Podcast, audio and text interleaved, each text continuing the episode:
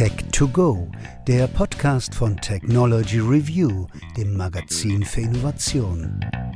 Für alle, die immer einen Schritt voraus sein wollen. Für alle Mac-User ist das nächste Tool sehr hilfreich. Clean My Mac X von MacPaw, die ideale Entrümpelungs-App für den Mac. Clean My Mac enthält 49 Werkzeuge, um unsichtbaren Computermüll zu finden und zu löschen. Zusätzlich hilft es, den Mac zu tunen, damit er mit maximaler Geschwindigkeit läuft. Sie können tonnenweise Speicherplatz freigeben, sodass Ihr Mac nie in Speicherprobleme gerät. Außerdem bekämpft Clean My Mac Mac-spezifische Malware und Adware und schützt Ihren Computer.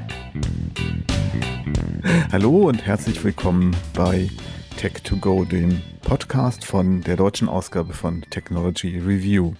Es geht heute um künstliche Intelligenz und zwar um eine ganz spezielle Form von künstlicher Intelligenz, sogenannte Sprachmodelle. Und ich freue mich ganz besonders, als Gast hier heute Jonas Andrulis zu haben.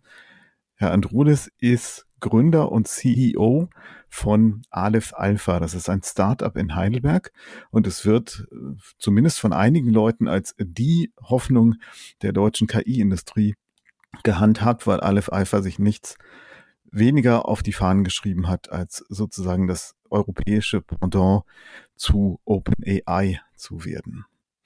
Aber damit ich hier nicht nur unverständliches Zeug rede und mit unverständlichen Abkürzungen um mich werfe, fangen wir doch mal ganz am Anfang an zu reden überhaupt über große Sprachmodelle, OpenAI, GPT. Was ist das alles und warum ist das so interessant? Es gibt aktuell, was Sprachmodelle angeht, eine Entwicklung, ähm, die die Ursache dafür ist, warum gerade genau dieses äh, Feld so viel Aufmerksamkeit bekommt. Und der Grund ist, dass mit diesem Sprachmodell, insbesondere mit äh, GPT-3, eine neue Generation von Modellen eingeläutet wird.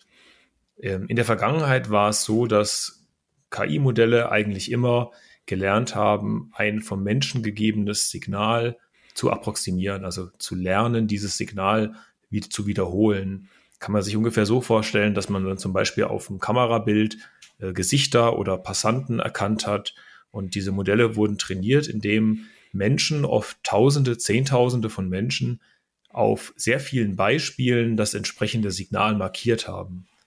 Und ähm, das Besondere an diesen neuen Modellen, und das sind nicht nur Sprachmodelle, aber die bekommen aktuell die beste Presse, sind Modelle, die dieses menschliche Signal nicht mehr benötigen.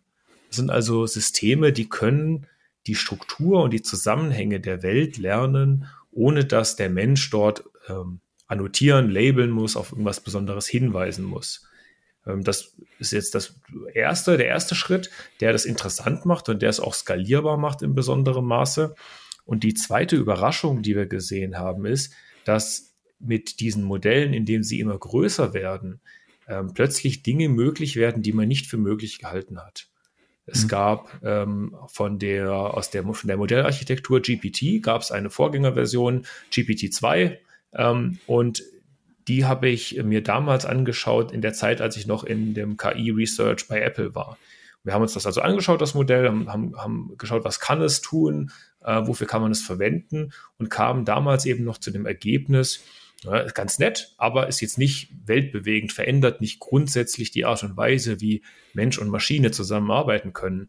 Und auch alle Experten, mit denen ich damals gesprochen habe, waren überzeugt, dass diese Art der KI-Systeme eine Reihe von Dingen niemals können wird.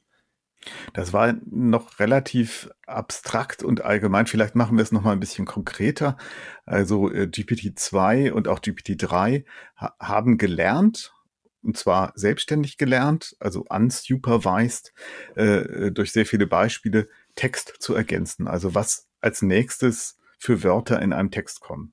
Genau. Äh, und GPT-2 hat damals auch relativ viel Staub aufgewirbelt in den News, weil OpenAI, die das entwickelt haben, ähm, zunächst mal gesagt haben, oh, das ist jetzt so gut darin, selber Texte zu erzeugen.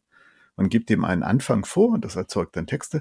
Das ist so gut darin, dass es vielleicht auch dazu verwendet werden kann, zum Beispiel Fake News zu produzieren. Dazu kommen wir dann später noch.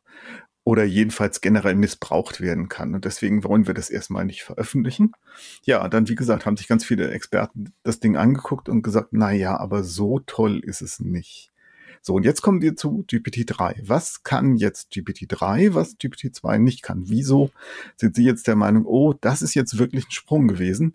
Und daran kann man sehen, dass die, die, die Größe des, äh, des Modells wirklich auch eine neue Qualität bringt. Das ist ein guter Punkt und da will ich nochmal auf, auf die Art, wie diese Modelle eigentlich funktionieren, äh, kurz eingehen. Also die werden beim Training bekommen die Sprache und Texte der Welt gezeigt.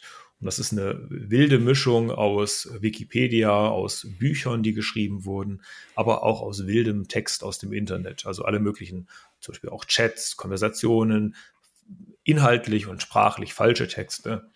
Und sie lernen diese Texte zu ergänzen. Also jeweils, wenn man einen, sich einen Text vorstellt und man schneidet ihn an einer beliebigen Stelle ab, dann lernen diese Modelle, wie könnte der weitergehen.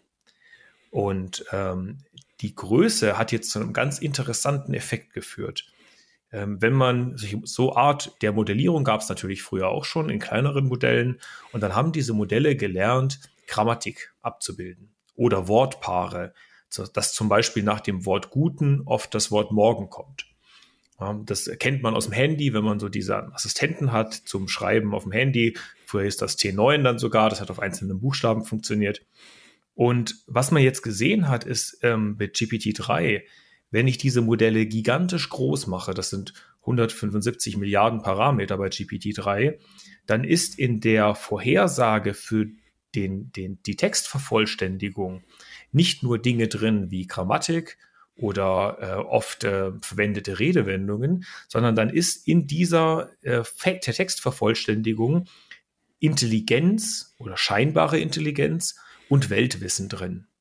Ich gebe Ihnen ein Beispiel. Ein Experiment, was ich gemacht habe, ist, ich habe den Textanfang Angela Merkel wurde geboren in genommen und das Modell, also unser, unser Experiment hat dann gezeigt, die KI vervollständigt das gibt Informationen über die Biografie von Angela Merkel korrekt wieder, ergänzt das mit der akademischen Vita. Das heißt, was hier drin ist, ist nicht nur Wissen, also faktisches Wissen über Personen und unsere Welt, sondern auch Kontextverständnis, dass das Modell also weiß, nach dem Geburtsort ist der Lebenslauf interessant. Und dann kann ich mir sogar, da wird auf das Physikstudium referenziert, ich kann mir dann sogar Alternativen anschauen. Also ich kann dann zum Beispiel für das Wort Physik sagen, was wären denn hier andere Alternativen? Und dann sehe ich, dass das System etwas tut, was eigentlich bisher nur Menschen gemacht haben, nämlich so eine assoziative Nachbarschaft herstellen. Das heißt, im Konkreten würde das heißen, bei dem Wort Physik wird mir als Alternative vorgeschlagen Chemie, Mathematik und auch Politik. Und das sind eben so dann Studienfächer, die wir Menschen assoziieren würden. Ein Mensch würde vielleicht sagen, Angela Merkel hat irgendwas, ich glaube Physik, auf jeden Fall irgendwas Technisches, vielleicht auch Chemie, aber ich glaube ich glaube nicht. Und irgendwie assoziiere ich auch Politik mit Angela Merkel. Und das ist eben so eine Art des Weltverständnisses, was KI in den früheren Generationen einfach nicht hatte. Hm. Beziehungsweise nur auf sehr begrenzten Gebieten, weil das muss ja irgendwie auch vorher in der Maschine hinterlegt werden, dieses Weltwissen. Aber das war ja noch nicht alles, was, also ich sag mal, der, der, der Hund kann noch mehr Tricks, ganz salopp gesagt. Also äh, wirklich verblüffend fand ich ja auch ähm, die, die Tatsache, dass äh, ohne dass das explizit trainiert worden ist, dieses Modell auch Zusammenfassungen machen kann. Also Richtig.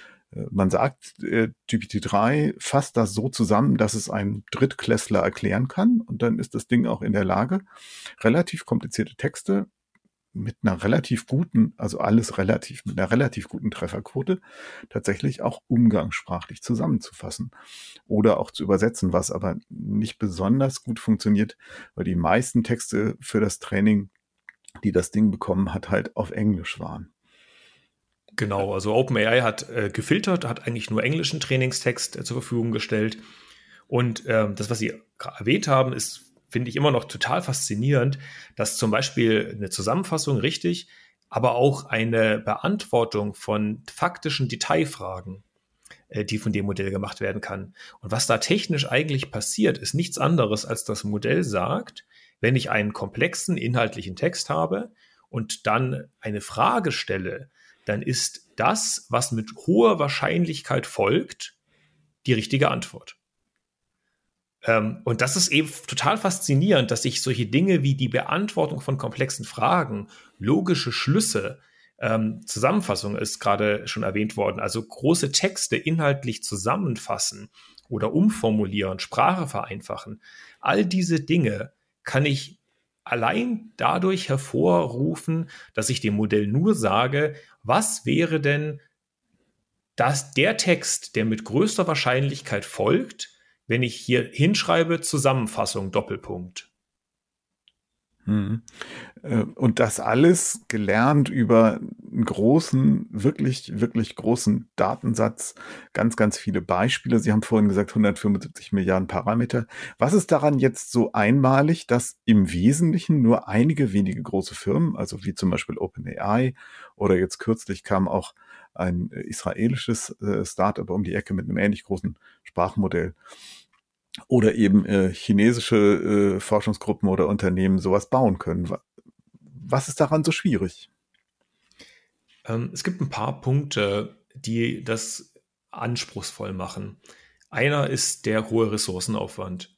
Wenn man schon das Team hat, man hat den Datensatz schon, man hat schon das Rechenzentrum, also alles ist fertig, dann ist allein das Training, also ich drücke auf den Startknopf, das Modell trainiert und ist dann irgendwann fertig. Allein diese Rechenkapazität, um das Modell zu trainieren, hat einen Wert von zwischen 5 und 10 Millionen und benötigt Spezialhardware, die fast niemand hat aktuell. Also das ist schon mal so eine Hürde. Dann ist es vom Engineering her sehr schwierig. Wir ähm, rechnen da auf mehreren hunderten ähm, Grafikkarten parallel und da diese Modelle so groß sind, dass sie nicht auf jeweils einzelne Grafikkarten passen, muss man dieses Training der Modelle speziell so programmieren, dass man möglichst effizient sie über mehrere Grafikkartenchips skalieren kann. Und das ist schwierig. Ich gehe aber davon aus, und das zeichnet sich auch jetzt schon ab, dass diese Fähigkeit immer weiter verfügbar wird. Also wir, wir selber haben den Quellcode für unser Modell Open Source gestellt da haben wir auch schon viel Zuspruch bekommen. Die, ähm, einige Teams haben das schon als Basis genommen, um ihre eigenen Modelle zu trainieren. Stanford hat jetzt vor, ich glaube, heute oder gestern ein äh, Trainingsframework dafür veröffentlicht. Die großen Hyperscaler arbeiten auch an entsprechenden Möglichkeiten. Also da gehe ich davon aus, dass wir natürlich mit zu den ersten gehört haben, aber dass dieser Schritt in der Zukunft letztendlich vom Engineering her einfacher wird und dann halt immer noch einfach 10 Millionen kostet oder wenn man jetzt das Team noch mitrechnet, vielleicht ein bisschen mehr. Das sind ja jetzt aber keine wahnsinnig großen Beträge. Trotzdem, wie gesagt, gibt es bisher nur relativ wenig Institutionen. Wie stark ist denn tatsächlich diese Verfügbarkeit von Hardware so ein, so ein Rotblocker für Sie? Also ich dachte immer, dass so Läden wie Nvidia zum Beispiel davon leben, sowas zu verkaufen. Also wenn ich genug Geld habe, gehe ich einfach zu Nvidia und sage, stell mir da mal genügend von diesen Spezialrechnern hin. Das stimmt, das kann man auch machen. Da haben, sind wir halt momentan jetzt auch noch gerade in der Spezialsituation der äh, Semiconductor Shortage. Also mhm. aktuell werden mir zum Teil Lieferzeiten von zwölf Monaten äh, genannt, äh, je nachdem, wo man genau wen fragt. Und äh, bei Nvidia zum Beispiel ist es auch so, dass da, also die haben mehr äh, Nachfrage als Angebot für gewisse Dinge. Äh, nichtsdestotrotz, klar, kann man das kaufen und bestellen. Dann ist Kühlung schwierig. Wir haben, äh, da wir diese Technologie eben auch ähm, deployen wollen, also wir wollen auch dafür sorgen, dass die Technologie zum Einsatz kommen kann, haben wir mit Rechenzentrumsbetreiber auch und internen IT-Abteilungen gesprochen. Und da hat sich dann herausgestellt, dass die Art der Kühlleistung, die man bräuchte, äh, in den entsprechenden Rechenzentren nicht nachgerüstet werden kann. Mhm. Ähm, so ein normales Rechenzentrum, also mit, zumindest mit denen ich gesprochen habe, die haben so gerechnet so mit einer Kühlleistung von 7 kW pro Rack. Und was wir brauchen, ist eher so auf 35 kW pro Rack. Das heißt also, wenn Sie die Hardware jetzt nicht haben, wo haben Sie dann Ihr Modell trainiert? Wir haben schon Hardware. Wenn ich sage, es ist nicht einfach, heißt es nicht, dass wir es nicht haben. Ähm, wir, wir haben das natürlich schon gelöst, aber das ist auch unser explizites Ziel Und wir haben jetzt auch insgesamt 30 Millionen an Risikokapital aufgenommen, genau um diese Probleme zu lösen. Wir haben die, ja, die Rockstars mit die weltbesten Engineers und Researcher auf dem Thema jetzt auch schon seit ein bis zwei Jahren drauf sitzen. Es ist halt einfach, man darf es nicht unterschätzen. Also man auf der einen Seite ja klar, es wird immer einfacher, es gibt immer mehr Open Source ähm, Repositories, natürlich auch von uns, aber auch von anderen die das vereinfachen. Aber gerade wenn man jetzt ein Jahr zurückschaut, da war das noch alles Neuland. Da waren die A100, also die Nvidia-Chips, die man dafür braucht, noch gar nicht lieferbar. Das war wirklich ähm, damals schwierig und wird jetzt zunehmend leichter. Hm.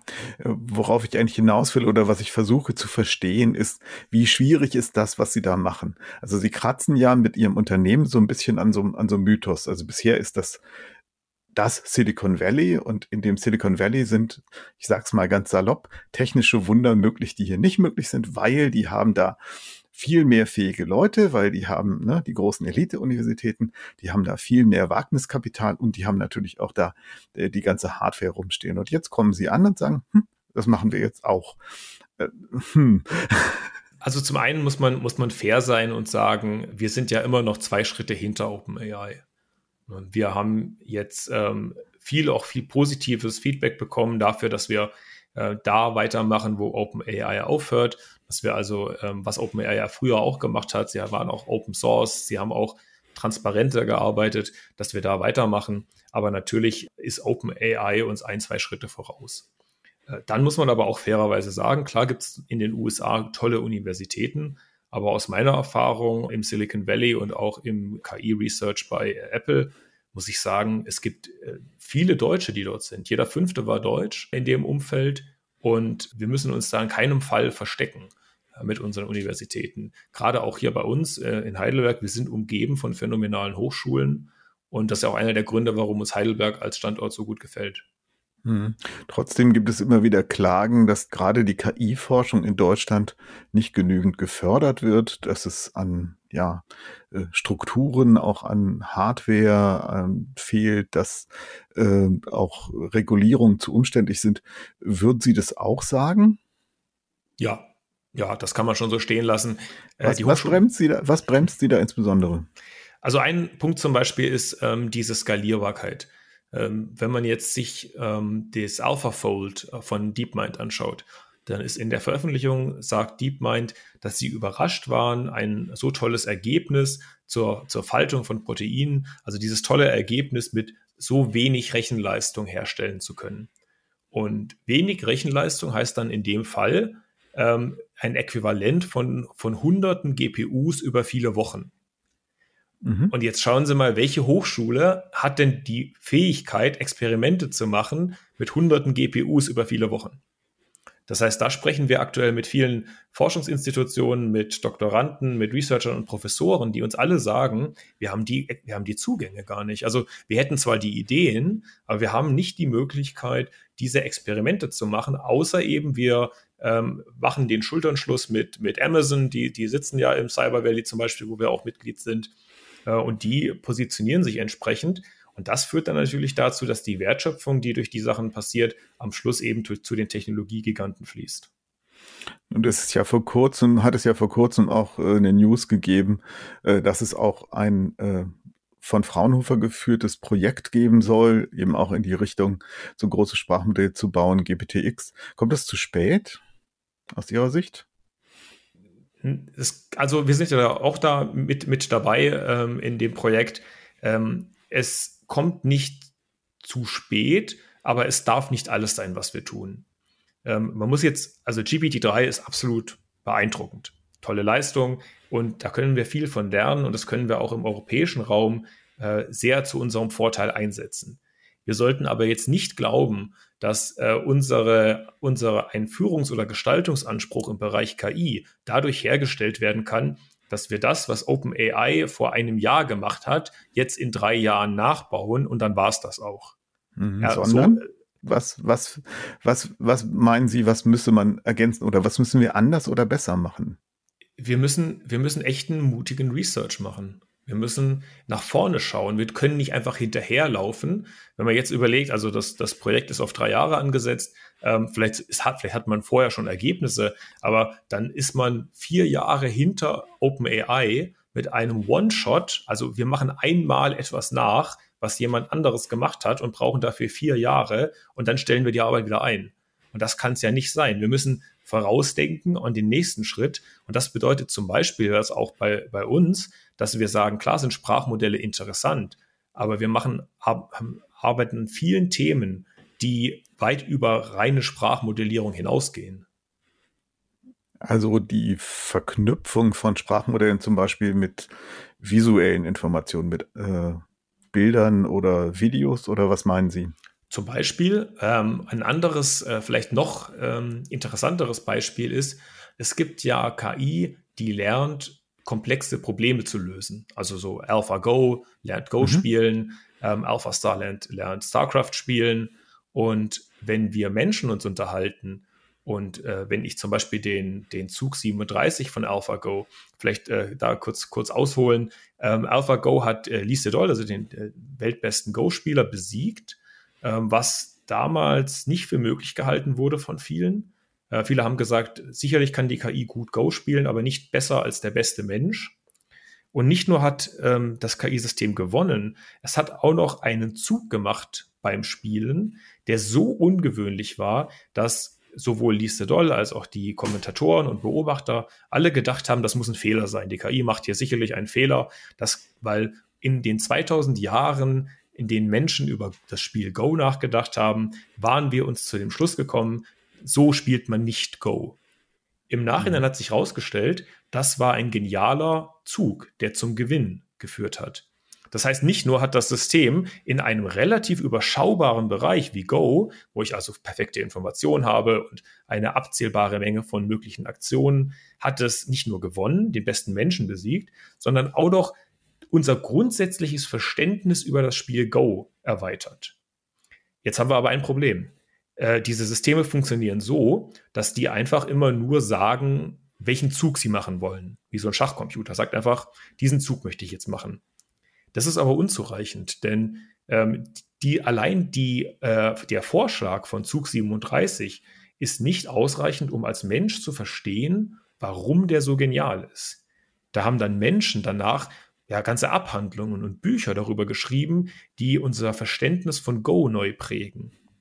Was wir also jetzt eigentlich brauchen, ist eine KI, die komplexe Probleme versteht und die dann das Sprachverständnis eines Modells wie GPT-3 zum Beispiel nutzen kann, um uns Menschen zu erklären, warum ein gewisser Ansatz besonders gut geeignet ist. Mhm also da kommen wir wieder zurück zu Sprache und zu einer besonderen Schwierigkeit mit Sprache, die äh, sowas wie GPT-3 ähm, auch gleichzeitig äh, interessant, aber eben auch anfällig für Missbrauch macht, äh, nämlich dass Sprache ja was wunderbar Uneindeutiges und Schwammiges ist. Das Modell kann offensichtlich ähm, aus der Aufgabenstellung oder dem Prompt im Satzanfang ungefähr lernen oder äh, Informationen rausziehen, wie die Aufgabe gelöst werden soll. Also wenn ich zum Beispiel sage, also das ist ein Chat zwischen einer Maschine und einem Menschen und die Maschine ist, ist nett und höflich und dann sagt der Mensch zu der Maschine, wie geht es dir? Und dann soll die Maschine diesen Text ergänzen. Dann äh, strickt GPT-3 was dazu, das nett und höflich formuliert ist. Wenn ich in dem Prompt aber schreibe, die Maschine ist fies und gemein, dann strickt sie was ganz anderes. Das Problem ist aber, dass GPT-3 überhaupt keine Vorstellung davon hat, was fies und gemein ist und was nett und höflich ist, sondern das einzig und allein nur aus Beispielen ableitet. Und Gary Marcus, der Computerlinguist und, und KI-Forscher, hat sich einen Spaß daraus gemacht und hat GPT-3 ein Prompt vorgesetzt, der so ein bisschen klingt wie äh, ein kleines Stück aus einem Krimi wo es darum geht, dass er auf der Terrasse sitzt und sich in seinen Drink ein paar Tropfen, ich glaube, Cranberry-Saft reinschüttet. Und dann hat GPT-3 ergänzt, you die. Also du stirbst. Du trinkst das und du stirbst. Weil das, er hat das System sozusagen aufs Glatteis geführt und es hat gedacht, das ist jetzt sowas wie ein Krimi und in, dem Krimi stirbt dann jemand. Was ich damit sagen will, ist, ganz oft funktioniert so eine Ergänzung und möglicherweise auch eine Erklärung und auch eine Zusammenfassung.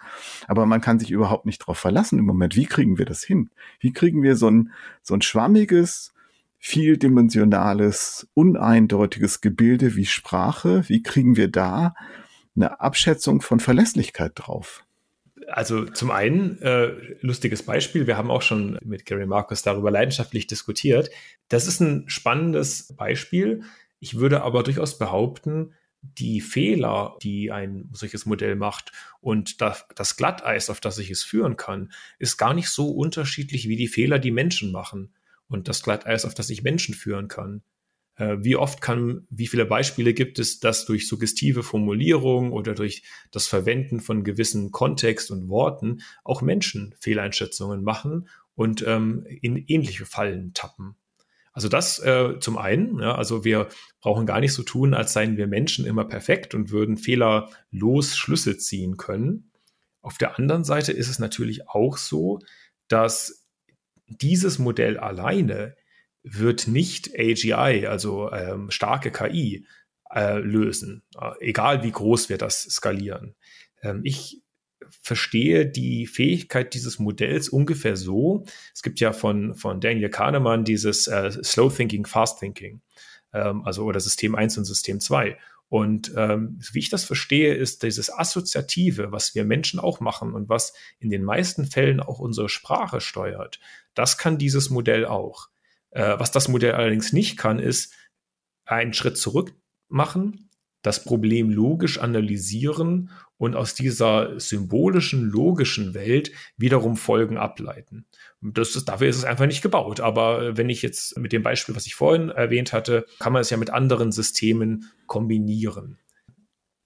Also das war, war jetzt vielleicht ein bisschen kurz, die, die langsames Denken und also Kahnemann hat, äh, glaube ich, wenn ich wenn ich mich richtig erinnere, äh, geschrieben, dass Menschen grundsätzlich zwei verschiedene Arten des Denkens verwenden, ein langsames und ein schnelles. Das langsame ist halt tatsächlich symbolisch basiert auf Regeln, auf logischen Verknüpfungen zwischen Symbolen und das Schnelle ist halt eher so assoziativ. Und das, das ist das, was GPT-3, also so ein Sprachmodell, macht.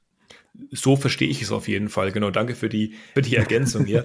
Man wundert sich als Mensch manchmal, wie viel unser schnelles System macht. Wir haben gelernt, selbst so komplexe Sprache, was ich jetzt gerade verwende, ist alles mein schnelles System.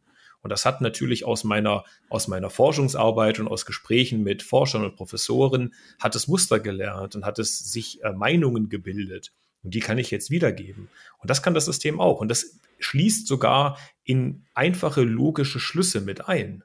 Also da sehen wir bei äh, GPT-3 und auch bei unserem Modell, dass einfache logische Rätsel gelöst werden können.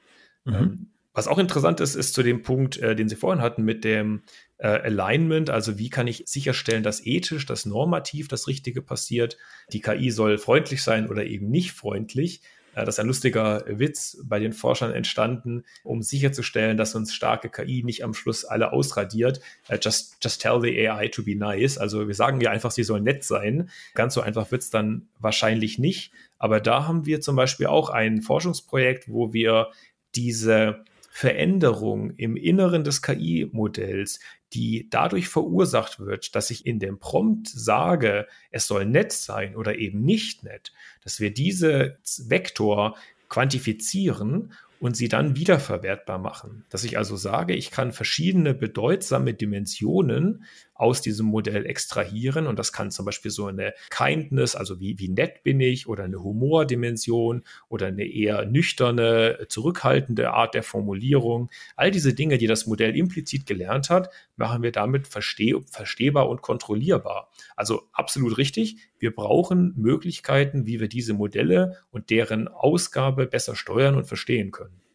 das passt ziemlich gut zu dem Punkt, zu dem ich überleiten wollte, nämlich auch ähm, einem möglichen Missbrauch. Margaret Mitchell, mit der wir auch ein Interview im aktuellen Heft haben, die äh, das KI-Ethik-Team bei Google geleitet hat, bis sie wegen zu kritischer Position ähm, gegangen worden ist, sage ich mal, ähm, hat äh, zu dem Punkt gesagt, äh, das ist gut, wenn ich so eine KI kontrollieren kann, also auch verhindern kann, dass sie etwas Unethisches, etwas, etwas Böses sagt, aber das bedeutet auf der anderen Seite auch, dass ich ein potenzielles Mittel habe, um diese KI dann auch zu missbrauchen, weil ich kann natürlich auch steuern, äh, genau steuern, wann sie was Böses, was Verletzendes, äh, was Hassprovozierendes sagt und wann nicht.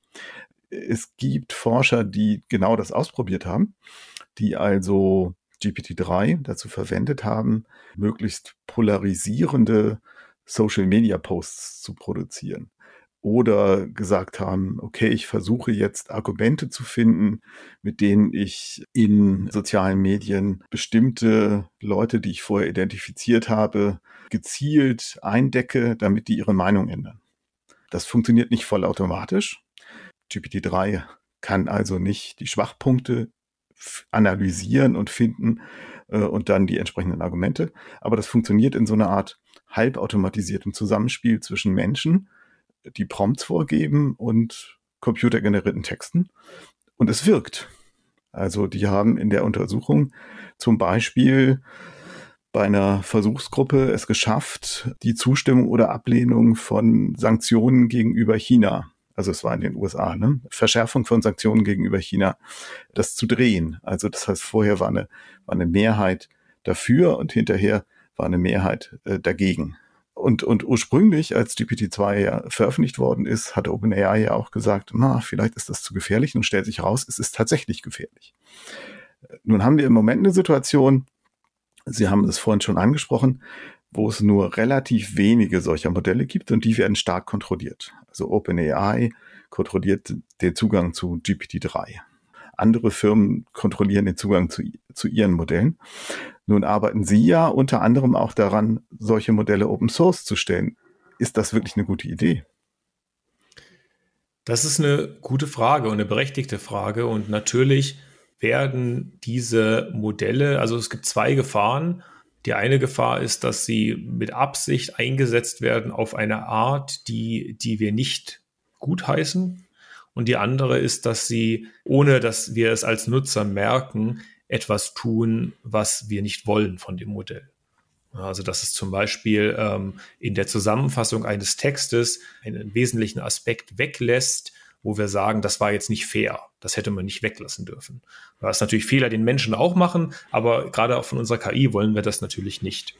Ich fand eine Rede von Xi Jinping vor wenigen Wochen sehr interessant, die auch in der Außenwahrnehmung als ähm, Veränderung des Kurses ein bisschen angesehen wurde, wo gesagt wurde, dass man jetzt möchte, man möchte das Ausland, also das, die internationale Gemeinschaft stärker davon überzeugen, wie vorteilhaft China und das Verhalten Chinas für die Chinesen und den Rest der Welt ist. Also aus meiner Sicht sieht das schon so aus, als würde man das, was ja sowieso ausländische Akteure machen, machen wir uns auch nichts vor, ist ja nichts Neues. Ist ja jetzt nicht so, dass in der Vergangenheit niemand Texte geschrieben hätte, um die politische Meinung äh, zu beeinflussen oder zu radikalisieren. Das gibt's schon lange. Das waren halt früher Menschen, die das gemacht haben. Und jetzt äh, werden wir KI-Systeme haben, die das machen. Wudao, also hat ja als englischen Text auch den Datensatz äh, in den Trainingsdaten verwendet, den unsere Open Source Community mit erstellt hat. Das kann man sich schon sagen. Wir, wir haben es denen damit ein bisschen leichter gemacht. Hätten wir nicht diesen Open Source Datensatz gemacht, ähm, hätten die sich diese Mühe selber machen müssen. Äh, und jetzt kann man zwei Schlüsse daraus ziehen. Man kann sagen, wir mauern uns ein und äh, versuchen das möglichst nicht zu teilen. Das wäre dann, äh, wenn wir bei Dürrematt den Physikern wären, das wäre dann, wir weisen uns in dieses Irrenhaus ein und versuchen möglichst keinen Kontakt mehr zu haben. Oder wir gehen proaktiv damit um und sagen, die, die Bad Actors, die Leute, die uns schaden wollen, die haben viele Ressourcen, die haben auch schlaue Leute, die werden diese Fortschritte sowieso machen. Und wenn wir Open Source arbeiten, wenn wir transparent mit der internationalen Community umgehen, dann können wir dazu beitragen vielleicht, dass in der demokratischen Gesellschaft, in der Zivilgesellschaft oder auch bei kleineren Firmen, in der Regierung die, die Möglichkeit zum Handeln besteht. Hm. Wie, wie können wir das bewirken? Also es gibt da ja immer zwei allgemeine Antworten dazu. Das eine ist auf einer technischen Ebene sicherlich. Also man kann versuchen, die Modelle so zu designen, dass sie ich sag mal, äh, sich nicht missbrauchen lassen oder zumindest ethisch kontrollierbar sind und das andere ist auf so einer regulatorischen Ebene. Aber bleiben wir erstmal auf so einer technischen Ebene. Sie haben schon den Datensatz angesprochen. Also gibt es die Möglichkeit zu sagen, hey, ich trainiere so ein Sprachmodell nur mit Daten, von denen ich weiß, dass es dann kein Bias produziert? Geht ähm, das? Ich würde sagen, nein. Zwei Probleme dabei. Ähm, Microsoft hat bei T5, das ist ein, ein nicht ganz so großes Sprachmodell, haben sie eine äh, Liste von bösen Worten gehabt, die sie rausgefiltert haben, wo sie gesagt haben, überall, wo dieses Wort vorkommt, das soll unser Modell nicht lernen. Das Problem ist, dass äh, sind, ist zweierlei, das sind zweierlei Sachen. Das eine ist, unerwünschte Dinge finden sich nicht nur in Schlagworten. Die werden manchmal auch anders formuliert, die finden sich manchmal implizit im Verhalten, die finden sich manchmal speziell in dem, was man weglässt. Ja, also ich glaube, diese Modelle sind in ihrer Leistungsfähigkeit mittlerweile so komplex, dass wir nicht davon ausgehen können, dass wir einfach durch, das, durch eine Liste von äh, bösen Worten, die wir rausfiltern, das einigermaßen unter Kontrolle bekommen. Das ist einfach unrealistisch. Ähm, und dann, ähm, was wir auch, und da hilft uns auch unsere Open Source Arbeit und unsere Zusammenarbeit mit der Community, was wir eben auch machen mit, mit Christian Kersting gerade aus der TU Darmstadt, ähm, dass wir an Forschung arbeiten, die genau das Zusammenbringen von Philosophie, von Ethik, von kulturellen und sozialen Fragen mit den Machine Learning Fragen in diesen großen Modellen zusammenbringt und sich eben genau die Fragen stellt. Wie kann ich diese Modelle einsetzen? Was sind Möglichkeiten der Mensch-Maschine-Zusammenarbeit, die das möglich machen können? Hm. Äh, könnt ihr das ein bisschen konkreter sagen? Also wie kriege ich die Modelle tatsächlich äh, dazu gebracht, ethischer zu handeln? Also das hängt jetzt für mich ein bisschen abstrakt in der Luft. Also zum einen muss ich sagen, wir sollten auf gar keinen Fall an diese Modelle die Erwartung haben, dass es sich hier um eine ethisch normative Instanz handelt. Äh, guter Vergleich ist zum Beispiel die Google, die Suchmaschine. Mhm. Wenn ich in die Suchmaske eingebe und den Text alle Männer sind und dann kommt der erste Treffer, den mir Google vorschlägt, da steht als, als Treffer, alle Männer sind faul dann würde ich ja nicht glauben, dass Google mir hier eine ethisch korrekte Antwort auf meinen Prompt gibt. Sondern ich würde sagen, da hat Google halt einfach einen Treffer vorgeschlagen, ist vielleicht okay, vielleicht nicht. Ähm, das andere ist, diese Modelle sind auch gar nicht darauf trainiert, in Anführungszeichen das Richtige zu sagen. Die sind darauf trainiert, den Text so zu vervollständigen, dass es passt. Das hat man jetzt ganz lustig gesehen bei Copilot, der Variante dieses Modells, die programmiert. Das ist ein super beeindruckendes Modell, was ähnlich wie ein menschlicher Programmierer auch komplexen Programmcode erzeugen kann. Und da hat man aber gesehen, dass wenn man anfängt und in dem Start des Programms Fehler oder schlechten Code hat, dann hat das Modell gelernt, schlechter Code mit, mit Bugs und mit, mit schlechten Patterns geht typischerweise so weiter. Also auf schlechten Code folgt typischerweise schlechter Code, was natürlich stimmt, weil es vom selben Programmierer kommt. Das heißt, wenn ich also ein schlechter Programmierer bin und ich fange an äh, mit schlechtem Code, dann habe ich eine sehr große Wahrscheinlichkeit, dass das Modell mit schlechtem Code weitermacht. Genau das gleiche wie wenn ich reingehe mit alle Männer sind, dann fange ich mit einer Verallgemeinerung an, dann kriege ich natürlich Stereotypen, weil genau so bin ich ja an das Problem rangegangen. Also das ist so ein bisschen so ein Problem. Wie verwenden wir das Modell? Wie interpretieren wir die Ergebnisse des Modells? Und dann ist, glaube ich, kein Machine Learning, sondern ein gesellschaftliches Thema, das wir noch nicht geklärt haben. Was sind gültige Strukturen und Muster der Welt, die man verwenden darf? Und was sind ungültige und böse Strukturen und Muster, die man nicht verwenden darf? Also Mann heißt in diesem Fall, die man nicht für das Training verwenden darf oder die die Maschine nicht verwenden darf? Oder was bedeutet in diesem Fall Mann? Ja, gute Frage. Also ich bin überzeugt davon, dass, dass es nicht funktionieren kann, wenn wir der KI einfach gewisse Dinge nicht sagen. Mhm. Äh, sondern die Lösung muss sein, dass wir ein holistisches Verständnis herstellen und das dann interpretierbar und kontrollierbar machen wenn wir sagen, es gibt eine gewisse Art des Textes oder auch dann Bilder bei, bei anderen Modellen, die das Modell noch nie gesehen hat, dann wird es nicht in der Lage sein, darauf richtig zu reagieren. Und die Welt ist eben manchmal schwierig und ungewünscht. Das hat man an dem äh, Tay, an dem Chatbot von Microsoft gesehen, der auf Twitter losgelassen wurde und einfach aus der Interaktion mit Nutzern lernen sollte. Da haben natürlich dann sich ein paar Leute einen Spaß draus gemacht und versucht, diese KI zu provozieren oder aufs Glatteis zu führen, was dann eben auch dazu geführt hat, dass wir da relativ schnell irgendwelche äh, ungewollten Aussagen, also man hat diese KI relativ schnell zur, zum Nazi gemacht. Ähm, also natürlich kein echter Nazi, sondern sie hat da einfach gewisse Sachen nachgeplappert. Das können wir nur unter Kontrolle kriegen, das können wir nur verhindern, wenn wir ein System bauen, was ein Verständnis hat von Vorurteilen, von mhm. Gewalt, von Hate Speech, ja, und dass wir dann sagen, wir machen das verstehbar und kontrollierbar. Mhm. Und das heißt äh, für mich auf der anderen Seite, äh, das muss dann mehr sein als äh, nur so ein Maschinenlernteil.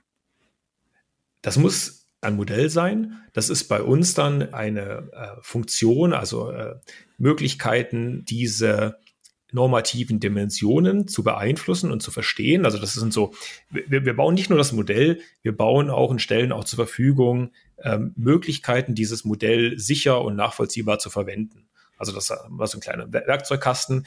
Das sind dann auch spezielle Ideen der Mensch-Maschine-Interaktion. Ähm, was wir auch gerade erst am, am, am Lernen sind, ist, wie kann denn ein Mensch, ein Experte oder vielleicht mehrere Menschen, wie können die denn diese, diese Fähigkeit dieser Modelle optimal einsetzen? Da wird sicherlich nicht dabei rauskommen, dass alles, was die KI sagt, immer stimmen muss. Das wird nämlich, das ist ja unrealistisch, weiß ja jeder. Mhm. Auf der anderen Seite haben wir, habe ich ja vorhin schon angesprochen, äh, nicht nur diese technische Ebene, sondern auch eine, eine regulatorische Ebene in der Diskussion um äh, die Chancen und Möglichkeiten, aber eben auch die, die Risiken von KI kommt dann immer, ja, äh, sicherlich muss es eine gesellschaftliche Diskussion geben und irgendwann kommen wir auch zu einer Regulierung von KI. Es gibt ja von der EU mittlerweile schon relativ weitreichende Vorschläge für so eine, so eine Regulierung von KI wo zum Beispiel eben drin steht, dass bestimmte Anwendungen komplett verboten sind und viele andere, die zum Beispiel äh, das Leben von Menschen äh, direkt existenziell beeinflussen können, sogenannte Risikoanwendungen sind, die dann sehr stark reguliert sind. Was dann wiederum eben für die Anbieter von solchen Systemen bedeutet, dass sie sehr viel testen und dokumentieren müssen und natürlich auch falls irgendwas passiert, sehr schnell reagieren müssen, weil sonst hängen ihnen äh, sofort irgendwelche Kontrollbehörden auf den Hacken. Was haben Sie gedacht, als Sie zum ersten Mal von dieser EU-Regulierung gelesen haben? Mein erster Eindruck war, dass da viele richtige Gedanken dahinter stehen.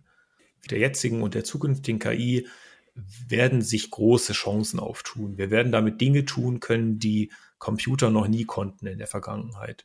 Und wir werden damit natürlich auch unser Verständnis von informationsverarbeitenden Arbeitsschritten ändern. Und da sollten wir auch nicht nur aus der technischen Sicht, was geht alles, sondern auch aus einer anderen Sicht draufschauen. Ähm, wir müssen ein bisschen aufpassen, dass unser Beitrag zu der weltweiten Technologie nicht der Accept All Cookies Button ist. Also, dass wir nicht nur regulieren, ähm, sondern dass wir auch die technische Fähigkeit herstellen. Ich bin weit davon entfernt, dafür mich einsetzen zu wollen, dass alles, was technisch geht, auch getan werden soll. Das ist ja Quatsch. Ja, also nur weil ich ähm, technisch eine gewisse Fähigkeit herstellen will, heißt das noch lange nicht, dass damit entschieden sein muss, wie wir das als Gesellschaft einsetzen. Wir müssen nur schauen, dass wir die technische Souveränität haben, das selber herzustellen. Denn äh, aus den USA gibt es schon Veröffentlichungen, die zeigen, dass dort man aus ideologischen Motiven die Ergebnisse dieser Systeme verändern wird. Wenn wir am Schluss nur der Nutzer sind dieser Systeme, dann werden wir zum einen die ganze Wertschöpfung, die dadurch entsteht, abgeben können und zum anderen werden wir unsere Werte und unsere Ideen nicht mehr in diese Systeme reinkriegen. Hm. Konkret, was planen Sie für die nächste Zeit mit Aleph Alpha? Also wir werden auf jeden Fall das Thema Sprachmodelle, da wird, wird man viel von uns sehen. Wir haben jetzt schon ein großes Sprachmodell in der Testphase für eingeladene Alpha-Kunden und sehen auch dort schon, dass dadurch, dass wir einen europäischen Trainingsdatensatz haben, dass wir nicht nur die Sprache, also wir haben die fünf großen europäischen Sprachen im ersten Schritt gewählt, dass wir nicht nur die Sprachfähigkeit hergestellt haben, sondern dass wir auch kulturelle Werte anders eingefangen haben, als das äh, OpenAI und, und die USA gemacht hat. Ja, dass man also sieht, ist ja irgendwo vielleicht wenig verwunderlich, dass ich sage, das Modell hat auch Weltwissen und Kontextverständnis, dass das Weltwissen und der Kontextverständnis in Europa ein kleines Tick anders ist als, als das, was ich aus den USA aus englischen Texten hätte. Da wird es auf jeden Fall von uns in Zukunft äh, viel geben. In die Richtung geben wir weiter Gas. Ähm, wir sind aber auch, schauen wir darüber hinaus, was gibt es außer Sprachmodellen? Das sind äh, zum Beispiel natürlich Bilddaten, das ist Multimodalität, aber das sind auch diese äh, planenden, agierenden Systeme, die als Assistenten eben dem Menschen helfen können, komplexe ja, Situationen zu analysieren oder anzugehen. Was für, was für Anwendungen werden wir da sehen? Also wir hatten ja schon ein paar Beispiele im Laufe der Diskussion. Ähm, Google denkt darüber nach, sowas für Suchmaschinen anzuwenden. Ja, wir haben jetzt gesehen eben einen Assistenten, der hilft, äh, Programmcode zu schreiben. Es gibt natürlich von GPT-3, also von OpenAI, diverse Anwendungen, wo äh, Werbetexte zum Beispiel geschrieben werden. Äh, einiges davon, natürlich auch Chatbots, einiges davon finde ich ist Spielerei. Was kann man sich noch vorstellen? Also erstmal sind wir Basistechnologie, also mhm. General. Purpose Technology. Äh, wir haben eine lange Liste von Startups, von DAX-Konzernen, von äh, Forschungseinrichtungen, die viele tolle kreative Ideen haben, dass sie auf unseren Modellen umsetzen wollen. Ähm, da mache ich mir gar nicht vor, als ob wir alle Ideen selber hätten. Äh, da braucht man viel Branchen-Know-how oder äh, besondere Erfahrung und Kreativität. Und die wollen wir möglich machen. Da sind wir gerne bereit, Startups oder schlaue äh, Innovationsteams zu unterstützen. Eine Sache, die, die mir wichtig ist und die ich vorantreiben will, ist, ähm, ich möchte die Zukunft der Büroarbeit umgestalten.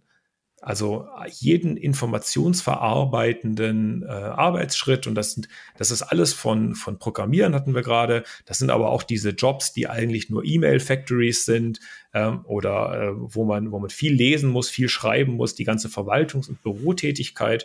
Ähm, da möchte ich helfen, dass wir die angenehmer machen, dass wir Menschen helfen, extrem komplexe und sich schnell ändernde Informationslagen besser zu verstehen und damit umzugehen. Und das eben unter anderem zum Beispiel auch in der öffentlichen Verwaltung. Also ich glaube, auch hier für die Digitalisierung der Verwaltung kann diese Art der Technologie entscheidende äh, Beiträge leisten. Also zum Beispiel komplizierte Formulare zu erklären?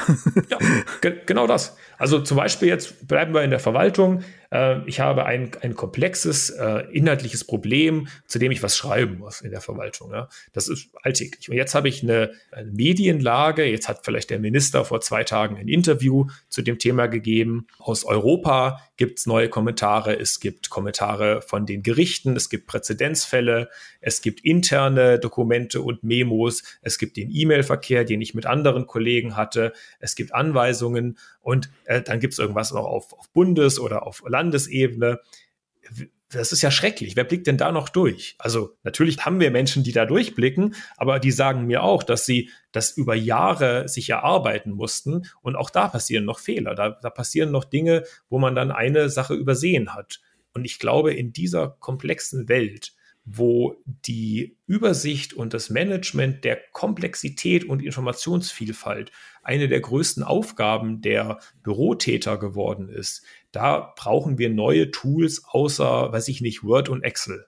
Das klingt für mich aber auch so ein ganz kleines bisschen so, als wollten Sie den Job, den ich jetzt hier mache, auch wegrationalisieren, weil das ist natürlich auch unsere Aufgabe, aus ganz vielen Informationen Sinn und Kontext herzustellen. Ich hoffe, dass das nicht so wahnsinnig schnell geht. Sie, no. Sie, können, Sie können ja vor allem, äh, Sie könnten das mit so einem Assistenten, wie wir den jetzt auch schon im Testbetrieb haben, eben noch viel besser. Diese Steuerung, das, wir haben hier ein Assoziations-, ein Weltmodell. Das, das Weltmodell kann selber keine Ziele entwickeln. Das hat keinen Willen. Das hat keine Agency. Das heißt, Sie könnten das genauso wie Sie eben den Computer verwenden oder die Google-Suchmaschine verwenden. Ohne Google-Suchmaschine oder andere Suchmaschinen wäre das Leben bestimmt auch nicht so einfach für Sie. Und dann können Sie sich auf das konzentrieren, was eben nicht ein langwieriges Durchlesen der ersten 100 Treffer einer Suchmaschine ist, um den entscheidenden Punkt zu finden.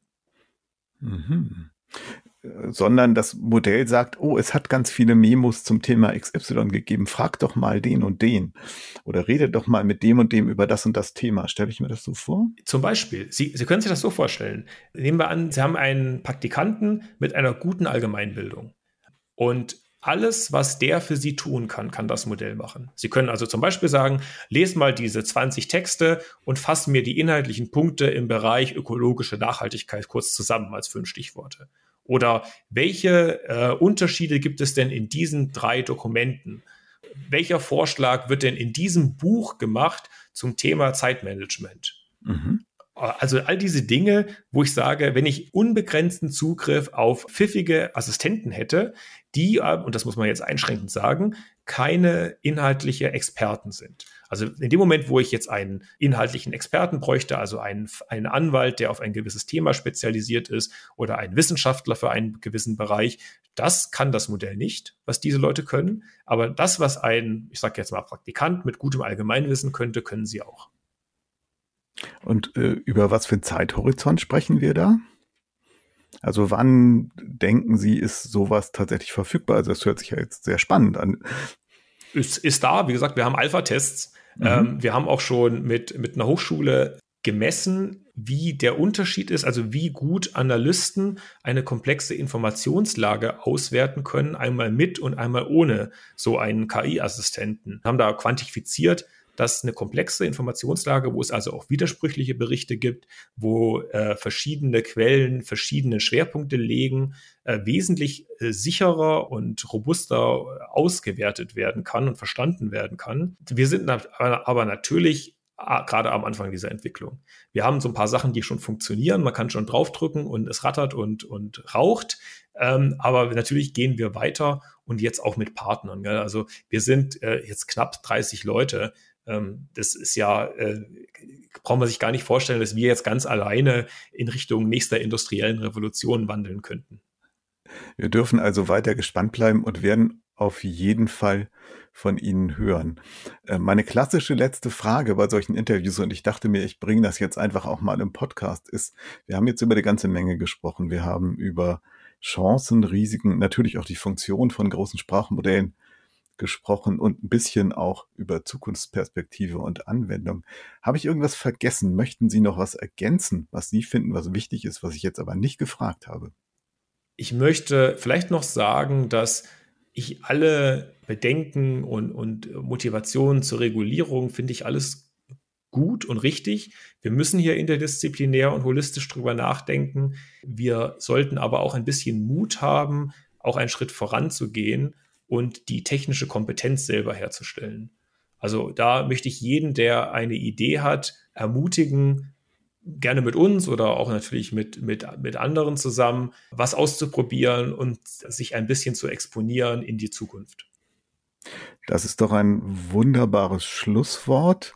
Vielen Dank an Jonas Andrudis, Gründer und CEO von Aleph Alpha. Und das war's jetzt. Das war diese Ausgabe von Tech2Go, dem Podcast von Technology Review. Im neuen Heft geht es aber natürlich nicht nur darum, wie man künstliche Intelligenz und maschinelles Lernen dazu bringen kann, weniger Vorurteile, weniger Bias zu produzieren oder vielleicht sogar Hass und Hetze zu verbreiten, sondern wir haben auch noch andere spannende Themen. Neben dem vorhin schon erwähnten Interview mit Margaret Mitchell, der ehemaligen Chefin der Ethikabteilung von Google haben wir auch einen wunderbaren Schwerpunkt zum Thema smarte, vernetzte Städte, wo es um mehr geht als einfach nur um Technologie, nämlich wie tatsächlich Vernetzung auch intelligent genutzt werden kann. Aber es geht unter anderem auch darum, wie Daten und Algorithmen dazu benutzt werden können, um Kaffee und den Handel mit Kaffee fairer und besser und nachhaltiger zu machen, aber natürlich auch den Kaffee leckerer. Oder um solche Themen wie Museen, die damit zu kämpfen haben, dass Exponate aus Kunststoffen schon anfangen zu zerfallen und was man dagegen unternehmen kann. Für alle Mac-User ist das nächste Tool sehr hilfreich. Clean My Mac X von MacPaw, die ideale Entrümpelungs-App für den Mac. Clean My Mac enthält 49 Werkzeuge, um unsichtbaren Computermüll zu finden und zu löschen. Zusätzlich hilft es, den Mac zu tunen, damit er mit maximaler Geschwindigkeit läuft. Sie können tonnenweise Speicherplatz freigeben, sodass Ihr Mac nie in Speicherprobleme gerät. Außerdem bekämpft Clean My Mac Mac-spezifische Malware und Adware und schützt Ihren Computer. Ja, bleiben Sie uns gewogen und hören Sie wieder rein.